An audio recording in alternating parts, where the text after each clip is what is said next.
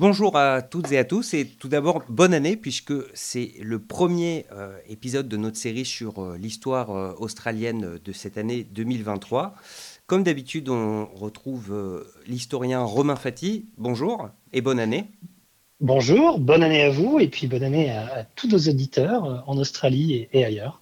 Alors, dans un peu plus d'un an, les Jeux Olympiques euh, seront à Paris. On ne sait pas dans quelles conditions, mais en tout cas, euh, c'est là que ça se passera. Et du coup, j'avais envie de revenir sur ceux qui ont été organisés euh, pour la dernière fois en Australie. C'était en l'an 2000 à Sydney, parce que bah, depuis que je vis ici, à chaque fois que j'ai eu à aborder le sujet avec des Australiens, tous, quel que soit leur âge, leur sexe, leur origine, ils en parlent vraiment avec des étoiles dans les yeux, un peu comme euh, quand on parle des Français de euh, la victoire à la Coupe du Monde 98, sauf que euh, c'est un peu différent dans la mesure où, enfin nous, c'est une victoire ponctuelle. ces JO, j'ai l'impression qu'ils ont vraiment transformé la ville. Voilà, la première question, est-ce que c'est vraiment un événement fondateur pour, pour les Australiens qui les a vraiment marqués profondément, ces JO Totalement. Il y aurait énormément de choses à dire, mais je vais essayer d'être le plus concis possible les JO de l'an 2000, ça transforme Sydney, hein, non seulement euh, physiquement, et on va en parler, mais euh, ça transforme aussi une certaine mentalité chez les Australiens qui se voient euh, voilà, au, centre sur la scène mondiale. Et ça, les Australiens adorent ça, ils ont l'impression que tout le monde les regarde. Euh, ce, qui, est partiellement vrai, hein, parce que la, télévision à l'époque et les directs fait que vous avez des milliards de personnes qui regardent les JO, et ils ont l'impression de rentrer dans une autre ère. Vous savez, on rentre dans la, seconde modernité, entre guillemets, euh, après celle du 19e siècle, où euh, bah, on, passe du 20e siècle à l'entrée dans le 21e siècle. Et vous savez, autour de l'an 2000, il y avait le bug de l'an 2000 est-ce qu'on va arriver à passer l'an 2000 Ça, les, nouvelles générations l'ont oublié, mais à l'époque, tous les gouvernements avaient des comités pour travailler là-dessus, et il y avait cette impression vraiment qu'on rentrait dans un nouveau millénaire. Donc, c'était pas n'importe quel JO, c'était les JO de l'an 2000. Et, l'Australie, en l'an 2000, était un petit peu coincée dans les années 80, entre guillemets, et ça leur a fait euh, un bien énorme en, termes d'infrastructure, mais en, termes d'image d'eux-mêmes. Euh, c'est un peu l'époque Kylie Minogue, les strass, les paillettes, la joie de vivre. C'est avant le 11 septembre, bien évidemment. Depuis, on est entré dans un monde euh, un peu différent. mais voilà, ils en parlent avec des étoiles dans les yeux parce que même si ça coûtait très cher, c'était un moment de joie, de joie partagée non seulement entre les Australiens, mais aussi avec le reste du monde. Et les Australiens adorent être regardés, être observés. Vous le disiez, euh, c'est un événement qui a aussi physiquement euh, changé euh, la ville. Il y a eu énormément de travaux qui ont été mis en place pour l'organisation de ces Jeux olympiques. Et on sait que pour d'autres villes ou d'autres pays, les chutes ont été assez catastrophiques. Hein. Je pense par exemple euh, au JO d'Athènes ou, ou, à ceux de Rio. On sait qu'il y a des infrastructures qui sont maintenant complètement euh, laissées à l'abandon ou euh, des stades immenses qui servent à, garer des bus, par exemple, au Brésil. À Sydney, c'est pas le cas. Les, travaux ont changé la ville, mais on, reste sur des des infrastructures qui sont utilisées. Alors ça, c'est la première question. Et, en même temps, ben, est-ce que vous pouvez nous dire un peu à quoi ressemblait euh, Sydney avant euh, ces JO Est-ce que c'était très différent de la ville qu'on a aujourd'hui? Alors ce qui est très intéressant, c'est que très tôt, hein, c'est-à-dire bien avant que euh, les JO soient donnés à Sydney, ou plutôt votés pour Sydney en 1994, l'État de Nouvelle-Galles du Sud, dans lequel se trouve Sydney, qui en est la capitale, avait justement pensé à euh, comment réhabiliter un quartier tout en mettant cette réhabilitation à profit pour quelque chose comme, par exemple, des Jeux Olympiques. Parce que Sydney avait déjà euh, posé sa candidature à plusieurs reprises, n'avait pas été retenu. Et il se trouve qu'il y a une, une, petite banlieue de Sydney, euh, plus proche de Parramatta d'ailleurs que de Sydney, qui s'appelait Homebush Bay. Et Homebush Bay, dans les années 30, 40, 50, servait de de, zones industrielles avec euh, des, bateaux, avec euh, bon, par exemple le, site du stade olympique australien a été construit sur euh, sur un site où préalablement vous avez un, espèce de marché aux bestiaux pour les, vaches en particulier et un abattoir. Et toute cette zone avait été contaminée.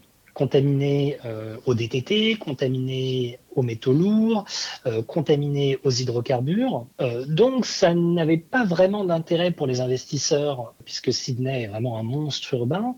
Mais quand vous allez payer devoir payer des millions, voire des milliards en décontamination, vous n'allez pas vous lancer dans un projet de réhabilitation de cette zone géographique. Et donc, l'État de Nouvelle-Galles du Sud et la, fédération australienne, hein, qui est dirigée depuis Canberra, euh, se sont dit qu'il pourrait y avoir un, attrait à dépenser de l'argent fédéral tout en réhabilitant euh, cette zone. Ils ont fait un travail absolument formidable. Euh, sur les 30 infrastructures qui ont été proposées pour les JO par euh, la ville de Sydney, une quinzaine ont été construites euh, entre 94 et 99. C'est-à-dire que comparé aux JO de Sochi, où tout s'est fait un peu la dernière minute, les Australiens sont prêts quasiment un an à l'avance. Alors, ça, c'est une culture de travail aussi, mais ça dit quelque chose dans l'attente et l'envie d'être regardé par le reste du monde à la télé et de, bien faire. C'est comme quand on reçoit euh, euh, des collègues à la maison. On veut tout bien faire et on s'y prend à l'avance. Et donc, euh, ils ont fait ça très bien. Et ils ont dépollué toute cette zone. C'est pas encore totalement fini parce que ça prend vraiment beaucoup de temps mais euh, cette Homebush Bay est devenue euh, la suburb de Olympic Park euh, à Sydney, qui existe encore, et dont les infrastructures sont toujours utilisées. Alors, pas aussi bien qu'on pourrait le penser. Hein, L'ancienne première ministre de la Nouvelle-Galles du Sud, Madame Gladys Berejiklian, pardon, avait proposé de peut-être démolir un des stades qui avait été construit pour en reconstruire un qui correspondrait mieux aux attentes. La manière dont on s'assied, euh, les, bars, la restauration dans les stades a beaucoup évolué. Euh, et donc, ces infrastructures aujourd'hui, certaines sont utilisées, d'autres ont du mal à couvrir euh, le, niveau de dépenses qu'elles génèrent chaque année. Ok. Alors, pour, revenir sur le moment où ces euh, Jeux olympiques euh, ont lieu, il y a eu plusieurs euh, moments forts. dès la cérémonie d'ouverture, avec le groupe Midnight Oil qui apparaît sur scène avec des t-shirts sur lesquels est écrit Sorry, un Sorry qui est adressé aux aborigènes, aux communautés aborigènes australiennes, et on en parlera, mais en fait, c'est un message qui s'adresse aussi au Premier ministre d'alors, euh, John Howard. Et puis ce message, quelque part, il est amplifié euh, bah, quelques semaines plus tard avec euh, la victoire de Cathy Freeman aux 400 mètres, qui décroche la, la médaille d'or, donc athlète aborigène. Euh, qui remporte euh, la médaille d'or, malgré euh, le, bah, le, duel manqué avec Marie-Josée Pérec, qui, elle, est repartie un peu, un peu plus tôt que prévu. Sur ce point, alors, bon, il y a eu aussi Yann Thorpe qui a tout remporté cette année. Enfin, ça a été une très belle moisson de médailles pour, pour l'Australie, mais pour rester sur voilà, ces symboles, ces moments symboliques pour, pour la cause aborigène, est-ce que ces JO, ils ont eu un impact réel pour faire avancer justement la cause des, des aborigènes et, et, la mise en place huit ans plus tard par Kevin Rudd du National Sorry Day. Est-ce que ça a commencé avec ces JO à Sydney? Alors oui et non. Ça n'a pas commencé avec ces JO, mais les JO ont eu un impact dans la manière dans laquelle la majorité des Australiens ont commencé à repenser leur passé il faut resituer euh, les JO de 2000 dans une évolution historique qui date des années 60 où, euh, enfin, depuis toujours, les aborigènes ont résisté à la colonisation, hein, mais dans les années 60, un peu comme le mouvement des droits civiques aux États-Unis, euh, se forment des groupes activistes en Australie par des aborigènes, mais aussi par des personnes non aborigènes, pour revendiquer le droit des aborigènes. Et, et dans les années 60, 70, 80, tout ça avance petit à petit, mais de façon certaine, euh, sous chaque euh, Premier ministre. Et au moment du bicentenaire de l'Australie, euh, vraiment, on, arrive à une culmination de ces enjeux en 1988. Euh, et Bob Hawke, le Premier ministre de l'époque, promet un traité avec les aborigènes qui n'a jamais été euh, signé, qui n'a jamais été donné finalement. Et les années 90 euh, marquent une décennie vraiment de, de contestation entre les aborigènes et le pouvoir politique en particulier, alors en particulier au moment où politicien John Howard, euh, qui est très conservateur hein, de, droite, arrive au pouvoir en disant bon, c'est bon, on arrête tout ça. Et, euh, qui, rend beaucoup plus difficile le retour des terres euh, aux aborigènes, qui devient légalement beaucoup plus encadré. Donc, culturellement, il y, a, une espèce de retour du bâton. Vous avez une partie de l'Australie conservatrice qui dit voilà, c'est assez. Et finalement, les jeux, c'est pas mal, si vous voulez, parce que ça vous permet de donner une bonne image, hein, un peu comme peindre un Boeing 747 Qantas, ce qui a été fait avec euh, des peintures aborigènes. ce qui donne l'aspect au reste du monde que tout va bien dans ce pays. Or, c'est pas la réalité.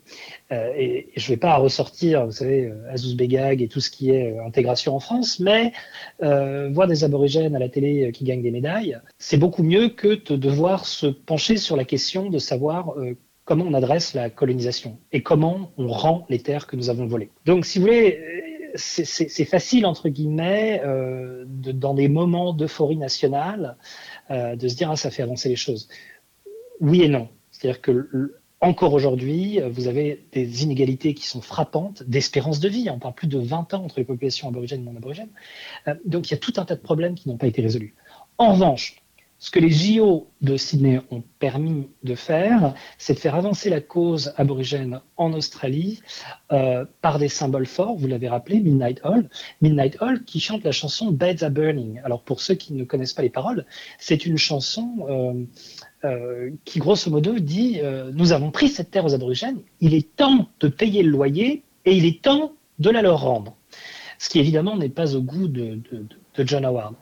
Euh, et ce que vous avez mentionné qui arrive plus tard, en 2008, le, le, jour, pardon, de, le, jour du pardon, le jour de, où on dit désolé, a été instauré par le gouvernement travailliste de M. Kevin Rudd à l'époque.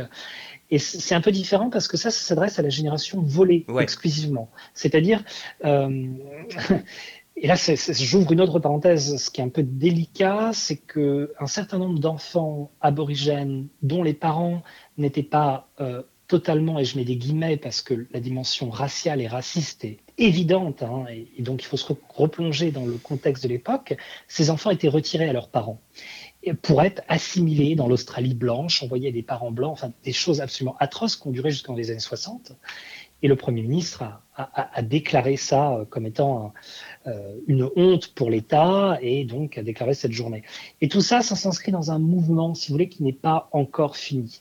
Donc les JO de Sydney ont été un moment où la cause aborigène a été mise sur l'écran mondial, hein, parce qu'il s'agit de ça, et où ça a permis de continuer à, affirmer euh, ses revendications dans l'espace public. Donc cela a eu un impact positif de manière générale euh, pour euh, la cause, entre guillemets, parce qu'il y a des causes aborigènes. Alors, au tout début de notre conversation, vous nous avez expliqué que ces JO de Sydney, ils, ont, ils sont voilà, gravés dans la mémoire de tous les Australiens, que euh, ils en ont des souvenirs émus parce qu'ils se sont vus au centre du monde pendant, euh, pendant un mois. Euh, je voulais poser la question inverse. Est-ce que ces JO, ils ont permis de mettre Sydney et plus largement l'Australie sur la carte du monde Je pose la question parce que j'ai le sentiment qu'avant ces fameux JO, en gros, la, plupart du reste du monde avait une image de l'Australie assez euh, stéréotypée. Enfin voilà, c'était Crocodile Dundee, donc plutôt le bush, euh, les animaux dangereux, etc. Mais euh, on ne pensait pas vraiment aux grandes villes. est-ce que, est-ce que, oui, est-ce que le rayonnement de Sydney s'est accru après ces JO alors le rayonnement culturel de Sydney et de l'Australie s'est manifestement accru grâce aux JO et le fait qu'on puisse euh, soudainement placer l'Australie sur une carte, ce qui n'était pas euh, l'apanage de tout le monde. Euh, en revanche, en termes de bénéfices, je me suis posé un peu la question avant notre entretien, j'ai un peu triché, comme en habitude d'ailleurs, je dois le confesser.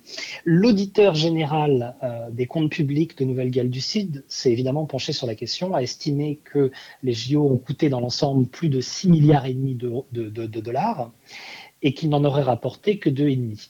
Ok, très bien. Alors perte, mais, perte financière ne veut pas nécessairement dire perte culturelle. Et c'est là où vous me poussez, c'est-à-dire que les JO n'ont pas eu un impact immédiat sur le tourisme euh, en Australie dans l'année ou la, deuxième année qui a suivi, mais ils ont tellement marqué euh, une, génération, voire plusieurs générations de, personnes qui habitent dans plein d'endroits du monde, que soudainement l'Australie est devenue une destination touristique euh, non seulement possible, mais aussi attrayante.